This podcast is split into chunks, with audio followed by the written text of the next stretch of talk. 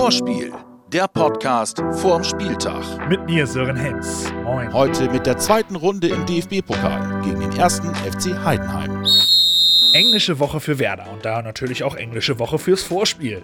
Das bedeutet mehr Podcast, mehr Infos, mehr Preise von unserem Partner Umbro und natürlich auch mehr Ailton. Eine schöne Sache. Und heute geht's hier um den Pokal. Sag mal, Bagi, ist so ein Pokalspiel eigentlich was anderes als ein Bundesliga-Kick? Ein bisschen, ja. Die Anschlusszeiten sind anders. Gut zu wissen. Und das war schon alles? Nein, in dem, äh, du hast ein Spiel, wo es nur darum geht, weiterkommen oder ausscheiden. Also Hot, äh, Top oder Flop. Und ja. Ja, Hot, Top oder Flop. Mal sehen, was es am Ende wird. Aber erstmal müssen wir zweimal Glückwunsch sagen. Ein Tag vom Pokalfight ist nämlich unser Geschäftsführer Frank Baumann 44 geworden. Happy Birthday, Baumi! Und am Spieltag selbst ist Florian Kofeld genau zwei Jahre im Amt als unser Cheftrainer. Glückwunsch auch an dich, Flo. Freut mich, dass jetzt schon zwei Jahre sind, sollen aber noch ein paar mehr werden. Das kriegen wir bestimmt hin, Coach. Zurück zum Pokal. Für Werder könnte es der einfachste Weg ins europäische Geschäft werden, oder Theo? Ja, das ist nicht der einfachste Weg, aber es ist schon die bisschen einfache Weg zu einem Titel. Und Werder hat schon in äh, Vergangenheit gezeigt, dass äh, in diesem Wettbewerb wir können weiter, weit, sehr weit kommen und dann ist das immer sehr knapp in Pokalspiele. Also da kann wirklich alles passieren. Es kann also alles passieren. Nuri, du kennst das Gefühl, einen Titel zu gewinnen aus Dortmund. Vermisst du das eigentlich? Ja, natürlich, jeder will Titel gewinnen, aber ähm, man muss das immer differenzieren, wo man spielt, in was für einer Situation man ist. Natürlich war ich Titel näher, als ich bei Borussia gespielt habe, ist ja klar. Aber ich glaube nicht, dass es äh, unmöglich ist, mit Werder Titel zu gewinnen. Wir waren letztes Jahr im Halbfinale, sind unglücklich ausgeschieden im Halbfinale. Wer weiß vielleicht jetzt, was letztes Jahr geklappt, wenn wir weitergekommen wären. Ich kann nicht sagen, wann Werder wieder einen Titel gewinnt, aber ich hätte natürlich sehr, sehr viel Lust. Ich glaube, das geht ganz Bremen so. Dafür muss man sich aber jetzt gegen Heidenheim durchsetzen. Ein Heimspiel gegen einen Zweitligisten. Die ballern wir weg, oder Theo? Nee, ist nicht so einfach. Und, aber unser Anspruch muss da muss, muss sein, dass einfach weiterkommen. Es ist ein Heimspiel und nichts anderes als weiterkommen. Aber einfach wird's nicht, denn die Heidenheimer sind gefährlich. Und die schauen wir uns jetzt genau an. Die Gegneranalyse. Der erste Fußballclub Heidenheim 1846 e.V. ist ein Fußballverein aus Heidenheim an der Brenz. Die Mannschaft spielt seit der Saison 2014-2015 in der zweiten Bundesliga. Aktuell steht die Mannschaft dort auf dem fünften Tabellenplatz. Rückenwind verleiht das Spiel am Sonntag. Dort konnten sich die Heidenheimer gegen St. Pauli mit 1 zu 0 durchsetzen. Den Weg in die zweite Pokalrunde konnte sich der FC durch einen 2 zu 0 Erfolg beim SSV Ulm bahnen. Zum sechsten Mal in Folge wurde damit die erste Runde im Pokal überstanden. Generell ist unser Gast eine gefährliche Pokalmannschaft. Letztes Jahr musste unter anderem Leverkusen dran glauben. Es ist ähnlich wie wir, würde ich fast sagen, äh, eine Mannschaft, die nie aufhört.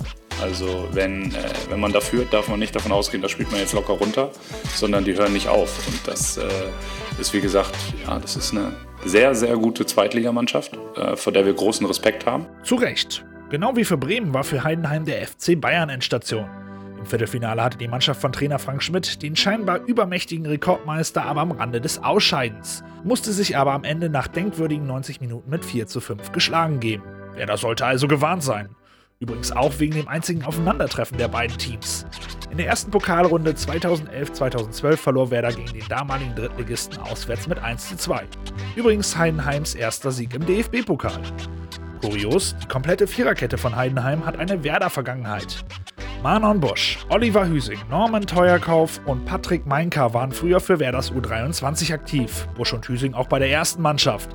Na, Coach, kennst du die Jungs? Patrick Meinka von allen am wenigsten. Ähm, ich weiß natürlich, wer er ist und ich weiß auch, äh, dass er hier gespielt hat, aber äh, wenn mich nicht alles täuscht, haben sich unsere Wege nie gekreuzt hier, wirklich. Ja, die anderen kenne ich gut.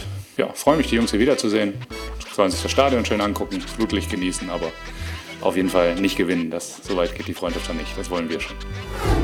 Spaß mit Fakten. Die Statistik. Bei Bremen denkt man natürlich an die Pokaltradition. Nur die Bayern gewannen den Pokal häufiger als Werder. Sechsmal kam der Pott an die Weser.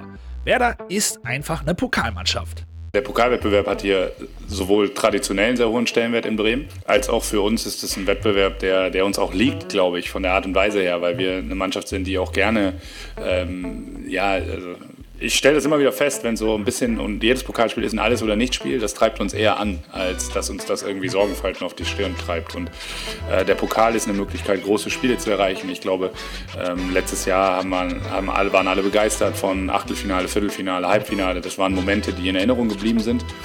Was wir gerne wollen, sind aber nicht nur Momente, sondern auch wirklich was erreichen. Seit dem Anfang der vergangenen Saison erzielte Bremen 24 Tore im DFB-Pokal. Bestwert in diesem Zeitraum. Aber Achtung, auf Platz 3 in diesem Ranking folgt bereits der erste FC Heidenheim mit 16 Toren. Und das als Zweitligist.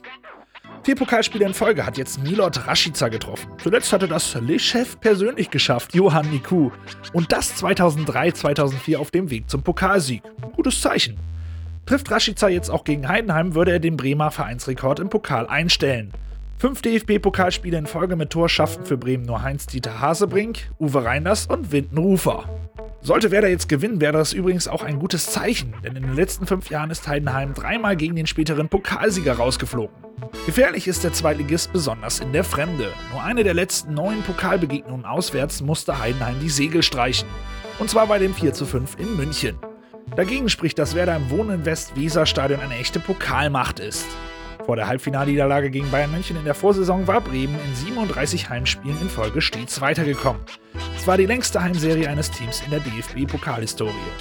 Ein Heimspiel ist also eine gute Sache, findet auch Leo. Also gut, dass du zu Hause spielst, weil äh, im Pokal, wie gesagt, gibt es die eigenen Regeln und wenn du dann noch auswärts spielst bei den kleinen Verein, dann ist es meistens so ein, so ein Stolpergrund, wo viele dann sagen, ja, das ist, äh, da kann man stolpern zu Hause beim Zweitligisten, ähm, Flutlicht, die Jungs sind hochmotiviert und von da ist ein Heimspiel, ich glaube, das ist schon mal ein Vorteil. Und wenn wir die Spiele so angehen wie die anderen auch, dann, äh, ja, dann müssen wir das Spiel gewinnen. Gerade in dieser Saison läuft es aber zu Hause noch nicht rund. Sind die Fans jetzt besonders gefragt, Coach? Die Fans machen einen sensationellen Job, wenn man das so sagen kann. Wenn das ein Job ist, ich weiß nicht. Aber äh, wir wollen schon auch punktemäßig und siegmäßig wieder dahin, wo wir letzte Saison auch waren im Weserstadion. Das ist überhaupt keine Frage, aber äh, das ist, liegt in unserer Verantwortung, nicht in der Verantwortung der Fans. Die sind eigentlich, soweit ich mich erinnern kann, immer da und daran liegt es garantiert nicht. Die Fans sind top und das verdient natürlich eine Belohnung. In diesem Vorspiel gibt es von unserem Partner Umbro ein Event-Trikot von Theodor Gebre Selassie. Natürlich unterschrieben. Und auch dieses Mal reicht eine WhatsApp-Nachricht. Schreibt uns, warum es klappt mit dem Pokalsieg für Werder. Und schon könnt ihr gewinnen. Die Nummer ist 0174 668 3808. Ich wünsche euch viel Glück. Das Werder Wir fangen an mit einer großartigen Nachricht. Yuya Osako ist zurück im Kader. Für unseren Kapitän Niklas Mosander kommt das Spiel aber noch zu früh. Gegen Freiburg soll es da wieder passen. Claudio Pizarro kann wie gegen Leverkusen auch gegen Heidenheim nicht mit dabei sein. Er befindet sich aber auf dem Weg der Besserung. Ob es für die Legende gegen Freiburg reicht, ist noch unklar. Ansonsten gibt es im Lazarett nichts Neues. Keine Neuzugänge und unsere Langzeitverletzten arbeiten am Comeback. Eine andere Thematik bei so einem Spiel könnte auch noch die Rotation sein. Aber für unseren Coach ist das taktische Schonen von Spielern kein Thema. Ich werde es auf jeden Fall so handhaben, so wie ich es vor der Woche auch gesagt habe, dass die meiner Meinung nach definitiv bestmögliche Mannschaft auf dem Platz steht. Weil in dieser Woche gibt es für uns, das habe ich auch schon mehrfach betont, kein Ranking von Spielen. Der Pokal ist ein unglaublich wichtiger Wettbewerb für uns. Wir treffen auf eine Mannschaft, die wir uns sehr genau angeguckt haben, wo wir auch wissen, dass es auch äh, Sachen gibt, mit denen sie uns wehtun können. Und wir werden auf jeden Fall sowohl was das Personal angeht, als auch was die Spielvorbereitung angeht, äh, nicht den Hauch von Luft da dran lassen. Klare Ansage und klare Ansagen gibt es jetzt auch bei unserer Schnellfragerunde. Fünf Fragen an Philipp Bargfrede. Werder ist gut im Pokal, weil Ja, wir eine Pokalmannschaft sind einfach. nach einer Verletzung wieder zu spielen, ist ein Gefühl wie Kann man ganz schwer beschreiben. Ist einfach nur großartig, wieder ähm, auf dem Platz zu stehen, bei der Mannschaft zu sein äh, und auch einfach die Atmosphäre ähm, wieder zu genießen. das Weserstadion bedeutet für mich. Einfach eine grandiose Kulisse, eine klasse Stimmung und gerade wenn das Flut, Flutlicht angeht, oft ein Heimsieg. Was müssen neue Spieler als erstes über Werder lernen? Dass es sehr familiär zugeht. Meine Botschaft an die Fans ist, Volle Fahrt voraus. Und das war's auch schon wieder fast vom Vorspiel. Für die richtige Pokalmagie braucht's aber zum Abschluss natürlich noch unseren Ailton. Das ist nicht Kugelblitz, das ist Muss konzentrieren, dieses zweite Spiel, das ist klar. In der Fußball, alles kann passieren. Du spielst gegen eine zweite Liga oder eine dritte Liga, das ist noch im Kopf zu denken, dass das Spiel ist ganz locker, das muss gewinnen alleine, die Tor kann automatisch, das ist nicht so. Natürlich, diese Mannschaft ist so in der zweiten Liga ähm, so Motivation, jetzt ich spiele in der zweiten Liga.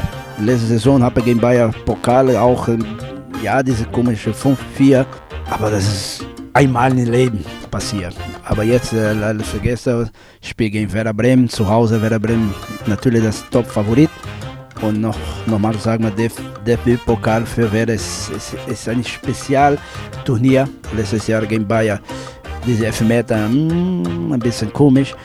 Aber ist Werder Bremen total Favorit für dieses Spiel und weiter im Pokal äh, nach vorne für die dritte Runde. Und Werder Bremen ist klar kein Thema, das ist sehr, sehr Favorit. Vorspiel, der Podcast vorm Spieltag. Jetzt abonnieren und keine Folge mehr verpassen.